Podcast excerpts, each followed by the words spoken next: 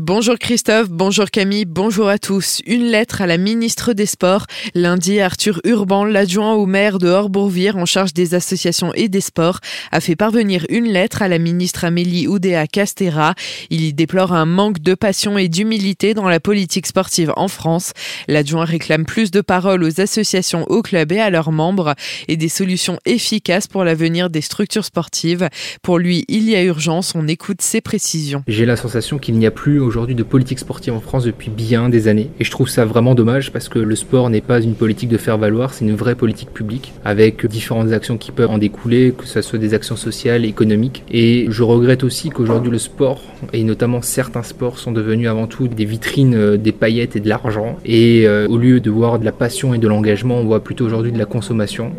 Et que euh, les adhérents et bénévoles aujourd'hui ne s'engagent plus dans des associations par passion. Et je le regrette fortement parce que je crois, et je le pense vraiment, nos associations sont en péril si à un moment donné on ne bouge pas et si on ne réagit pas. Il y a eu un véritable tournant, c'est la crise du Covid-19, ça c'est une évidence. Mais aujourd'hui on est un an et demi après la fin des restrictions euh, pour les associations et on constate qu'il y a un vrai manque de bénévoles aujourd'hui. Le but de ce courrier c'est de faire comprendre et de dire à l'État, pour comprendre et agir au mieux pour les associations, il faut venir les rencontrer, il faut venir auprès d'elles. Arthur Urban invite pour ce faire la ministre à réaliser un tour de France du monde sportif amateur pour rendre compte de l'urgence de la situation il l'invite également à le débuter dans la commune de Horbourvire qui compte près d'une quinzaine d'associations sportives.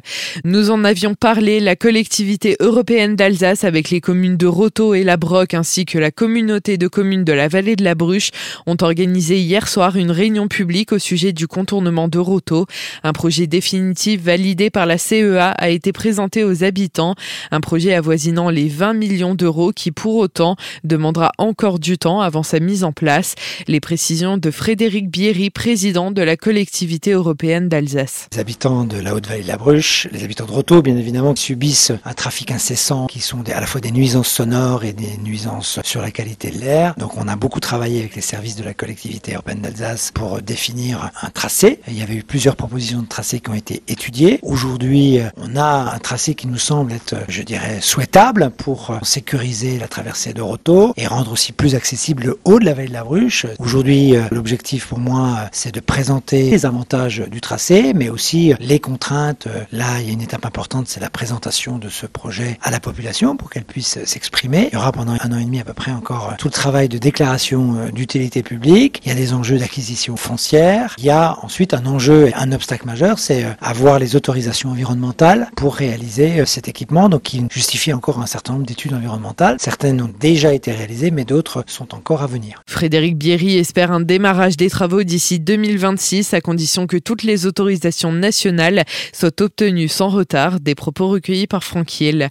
Les travaux du nouveau site scolaire et périscolaire de Schönenbourg vont démarrer dès lundi. Après Surbourg et Betschdorf, il s'agit du troisième site à lancer sa construction au sein de la communauté de communes de l'Outre-Forêt afin de mieux accueillir les élèves du territoire. La commune rachète aujourd'hui le terrain de la future construction.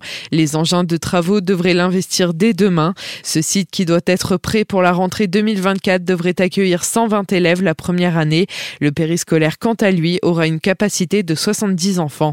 Aujourd'hui, l'Allemagne fera des tests de dispositifs d'alerte de sécurité civile.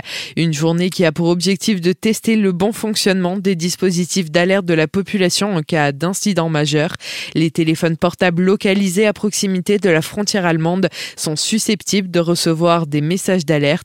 Ceux-ci ne doivent pas être pris en compte. Fait divers, à Célesta, un cycliste sous l'emprise d'alcool s'est amusé dans la nuit de mardi à mercredi à casser les rétroviseurs des voitures dans la rue Paul Déroulède. Le cycliste de 25 ans a été interpellé par la police après avoir détruit quatre rétroviseurs. Il avait 1,68 g d'alcool par litre de sang et des antécédents judiciaires et sera déféré devant le parquet de Colmar aujourd'hui et pourrait passer en comparution immédiate dès demain.